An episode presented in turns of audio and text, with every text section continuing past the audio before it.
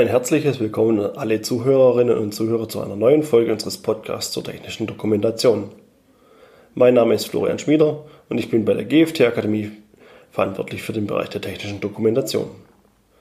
Letzte Woche haben wir das Kapitel 3 Sicherheit behandelt. Ein wichtiger Teil des Kapitels 3 Sicherheit sind die Sicherheits- und Warnhinweise. In unserem heutigen Podcast geht es daher genau um diese. Wie auch in den letzten Folgen gilt, wenn Sie die vergangenen Podcasts nicht gehört haben, empfehle ich dies nachzuholen. Ich verweise immer wieder auf Begriffe, die in vergangenen Podcasts erklärt wurden, die ich aber nicht erneut erklären werde, da ansonsten die Podcasts noch umfangreicher und länger werden.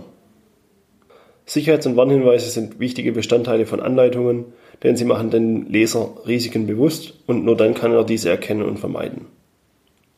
Jedoch ist es an dieser Stelle auch zu erwähnen, dass richtig formulierte Handlungsanweisungen, kurz und verständlich formuliert, noch wichtiger sind. Solche Anweisungen helfen dem Leser, sich richtig zu verhalten und Handlungen richtig durchzuführen, sodass gefährliche Situationen nach Möglichkeit gar nicht erst entstehen können. Fangen wir zunächst mit dem Unterschied zwischen Sicherheits- und Warnhinweisen an. Viele nutzen die beiden Begriffe synonym, da sie eine ganz ähnliche Bedeutung und Struktur haben. Dies stimmt jedoch nicht ganz. Sicherheitshinweise stehen in der Regel in einem gesonderten Kapitel wie das letzte Woche besprochene Kapitel Sicherheit. Sie sollen den Leser inhaltlich Hinweise zur sicheren Benutzung des Produktes oder der Maschine geben. Sie nennen in der Regel die Gefährdungen und geben Hinweise und Möglichkeiten zur Vermeidung der Gefährdungen. Ebenso nennen sie Konsequenzen und Folgen bei Nichtbeachtung der Hinweise. Bis hierin sind sie sehr ähnlich zu den Warnhinweisen. Jedoch sind die Sicherheitshinweise nicht zeitlich an die entsprechenden Tätigkeiten gebunden. Man könnte sagen, sie sind nicht handlungsbezogen. Stattdessen sollen Sicherheitshinweise generell das sicherheitsgerechte Verhalten grundlegend stärken und sich im Gedächtnis einprägen. Daher findet man sie meist in einem separaten Kapitel und nicht in den einzelnen Handlungen. In der Regel sind Sicherheitshinweise auch gestalterisch ähnlich an den Fließtext gehalten und nicht besonders gekennzeichnet. Warnhinweise hingegen werden konkret im jeweiligen Zusammenhang genutzt, genau dann, wann die Gefahr auftritt. An manchen Produkten werden diese auch neben der Anleitung direkt am Produkt angebracht, um vor Gefahren zu warnen. Sie sollen sich optisch abheben und die Aufmerksamkeit des Lesers steuern, um ihn so vor der Gefahr zu warnen. Sie sollen das Risiko in Handlungen senken und durch einfache und verständliche Sätze das konkrete Verhalten beschreiben, um die Gefahr zu vermeiden. Kommen Warnhinweise direkt in Handlungen vor, spricht man von eingebetteten Warnhinweisen. Diese sind wie die Handlung formatiert und werden zusätzlich durch das allgemeine Gefahrenzeichen, das Ausrufezeichen im Warndreieck, gekennzeichnet. Warnhinweise haben wie Sicherheitshinweise eine klare Struktur. Auch sie nennen die Gefahr, Folgen bei Nichtbeachtung und mögliche Lösungen. Die Basis hat dafür ursprünglich die ANSI-Normenreihe Z535 von Amerika gelegt. Die Normenreihe ist inzwischen auch für Europa anwendbar. Sie wird beispielsweise in der DIN EN 8279 genannt. Sollte sich hier nun jemand fragen, warum man den ANSI-Standard in Europa verwenden sollte. Neben der besonderen Relevanz in den USA und als weltweit anerkannter Standard hilft sie bei der Vereinheitlichung technischer Dokumentation für unterschiedliche Märkte weltweit. Ansonsten müsste man für jeden Zielmarkt spezielle Anleitungen erstellen, die nur dort gelten, was einen besonders großen Aufwand bedeuten würde. Daneben gilt die ANSI durch Richtlinien und Normen in Europa inzwischen auch als Stand der Technik. In Haftungsfällen wäre es also besser, diesen zu verwenden. Außerdem ist die ANSI die einzige umfassende Norm für Sicherheits- und Warnhinweise in produktbegleitenden Dokumenten. Zurück zu den Warnhinweisen. Warnhinweisen werden meist als Tabellen oder in ähnlicher Form gestaltet. Meist sogar so, wie sie auf dem Produkt vorkommen. Dies ist aus meiner Sicht auch zu empfehlen, es erhöht die Wiedererkennbarkeit beim Leser. In der technischen Redaktion spricht man bei der Struktur von Warnhinweisen vom Safe-Prinzip. Die einzelnen Buchstaben gliedern sich dabei wie folgt. S ist das Signalwort, das A die Art und Quelle der Gefahr, das F die Folge bei Nichtbeachtung des Hinweises sowie das E für das Entkommen oder Lösen der Gefahrensituation. Warnhinweise werden entsprechend der EN 82079.1 oder der ANSI Z535.4 in unterschiedliche Signalwörter und Gefahrenstufen eingeteilt. Diese ermittelt der technische Redakteur auf Basis der Risikobeurteilung. Es gibt hierbei vier Stufen, die bei der Verwendung von Farbe in Anleitungen unterschiedlich zu kennzeichnen sind. An dieser Stelle eine Empfehlung von mir. Erstellen Sie Ihre Anleitung in Farbe. Piktogramme, Warnhinweise und Bilder sind so für den Leser einfacher zu erkennen und es entsteht gerade bei Warnhinweisen ein Wiedererkennungseffekt. Die Druckkosten sind meist nur minimal höher. Dies gilt auch, wenn Sie Ihre Dokumente den Kunden zusätzlich digital zur Verfügung stellen. Schwarz-Weiß drucken können Sie auch im Nachhinein noch. In der Vergangenheit haben wir immer wieder Anleitungen geprüft, die das Logo des Herstellers in Farbe verwendet hatten, aber den Rest der Seite in Schwarz-Weiß gestaltet war. Argumentiert wurde dies, dass farbige Anleitungen teurer seien.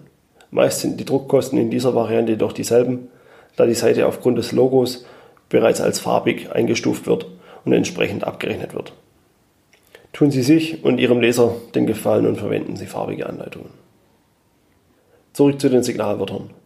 Das Signalwort Gefahr oder Danger kennzeichnet Gefahren und Risiken, die bei Missachtung zu Tod oder schweren Verletzungen führen werden. Das Signalwort wird nach ANSI Z535 in einem roten Balken mit weißer Schrift dargestellt. Die nächstniedrigere Stufe ist das Signalwort Warnung oder Warning. Es kennzeichnet Gefahren, die bei Missachtung zu Tod oder schweren Verletzungen führen können. Das Signalwort wird in einem orangenen Balken in schwarzer Schrift dargestellt. Als niedrigste Stufe für Verletzungen von Personen wird das Signalwort Vorsicht oder Caution verwendet. Es zeigt an, dass es bei Missachtung des Hinweises zu leichten Verletzungen kommen kann und wird in schwarzer Schrift mit einem gelben Balken gekennzeichnet. Zu guter Letzt gibt es noch zwei weitere Signalwörter. Das eine ist Hinweis oder Notice, das reine Sachschäden an Maschinen kennzeichnet.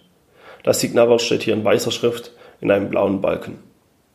Das andere Signalwort gibt es seit 2011 und ist bisher nur in der ANSI Z535 vorhanden.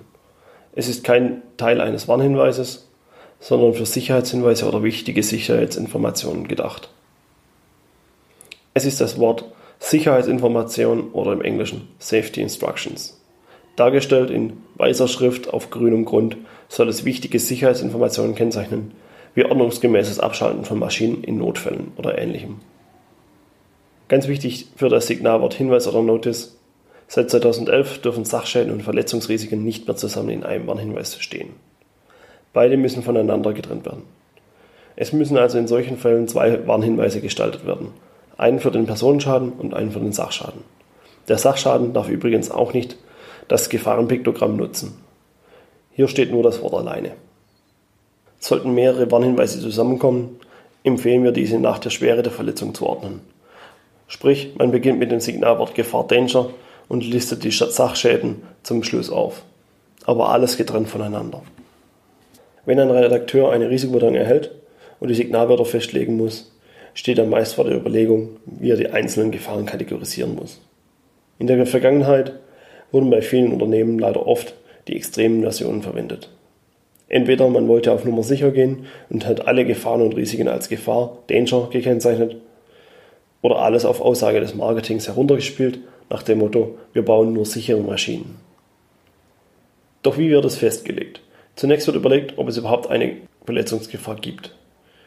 Sollte diese Frage mit Nein beantwortet werden, wird das Signalwort Hinweis Notice verwendet. Falls es Verletzungen geben kann, muss überlegt werden, ob Tod oder schwere Verletzungen dadurch möglich sind. Wenn nicht, verwendet man das Signalwort Vorsicht oder Caution.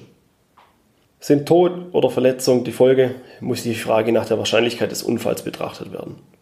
Wenn diese als fast sicher eingestuft wird, muss geprüft werden, wie sicher Tod oder Verletzung auftreten können. Ist auch hier die Antwort fast sicher, wird das Signalwort Gefahr, Danger verwendet. Wenn es nicht sicher ist, Warnung oder Warning. An dieser Stelle nochmals die eindringliche Bitte an alle Redakteure. Bitte prüfen Sie Ihre Sicherheits- und Warnhinweise und lassen Sie diese nicht abstufen, nur weil sich das Produkt dann schlechter verkauft, da es angeblich unsicher ist. Nach der Einstufung des Signalwortes wird die Art und Quelle der Gefahr formuliert. Sie soll klären, von wo die Gefahr in welcher Form droht. Wie in einigen Podcasts genannt, ist mein Lieblingsbeispiel der elektrische Strom. Als Art und Quelle können hier zum Beispiel stehen Lebensgefahr durch Stromschlag wegen offenliegenden elektrischen Kabeln und Komponenten. Der Leser erkennt hieran genau, woher und welche Gefahr der Art droht. Die Folge des lebensgefährlichen Stromschlags wird ebenfalls direkt genannt. Ein anderes Beispiel für die Folge aus dem elektrischen Bereich wäre bei Nichtbeachtung kann es zu einem körperdurchströmenden Stromschlag führen, dessen Folge schwerste Verletzungen oder Tod sind. Nach der Angabe der Folge bei Nichtbeachtung des Warnhinweises werden mögliche Lösungen zum Vermeiden der Gefahr aufgezeigt. Um beim oberen Beispiel zu bleiben, drehen Sie den Hauptschalter auf Aus und sichern Sie ihn gegen Wiedereinschalten.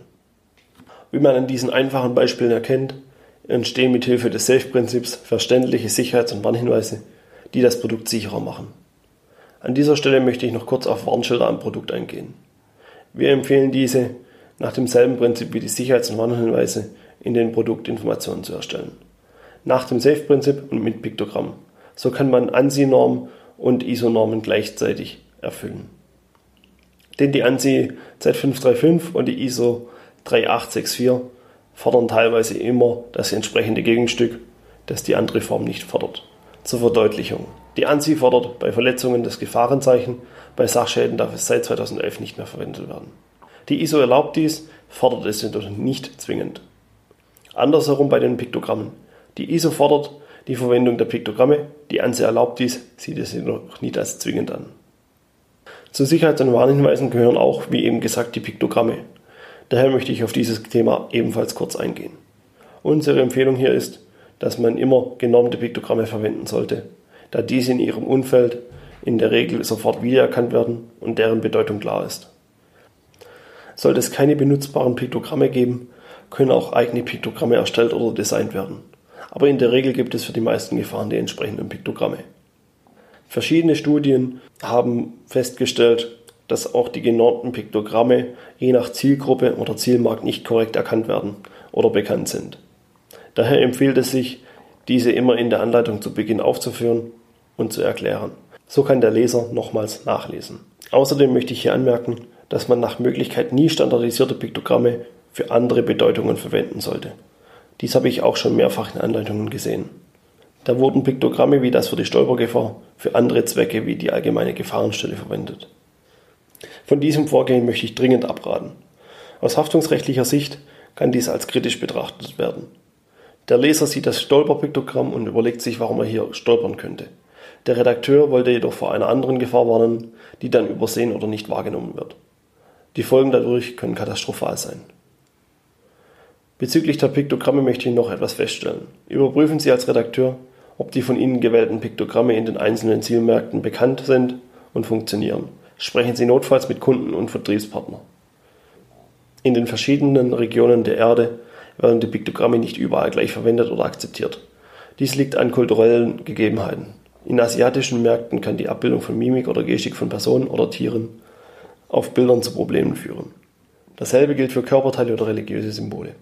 In den USA dagegen sollten Piktogramme nach ANSI Z535 verwendet werden, die in der Regel brutaler darstellen, welche Folgen bei Nichtbeachtung entstehen. Dort fliegen beispielsweise auch mal die Finger von der Hand. Wie Sie sehen, kann auch zu einem kleineren Thema wie die Sicherheits- und Warnhinweisen einiges gesagt werden. Für heute sind wir fertig mit diesem Podcast. Ich hoffe, es hat Ihnen gefallen und Sie sind auch wieder beim nächsten Mal dabei. Sollten Sie Fragen haben oder Anregungen zu weiteren Podcasts, schreiben Sie sie bitte in die Kommentare oder senden Sie uns per E-Mail zu. Herzlichen Dank fürs Zuhören. Bis zur nächsten Woche.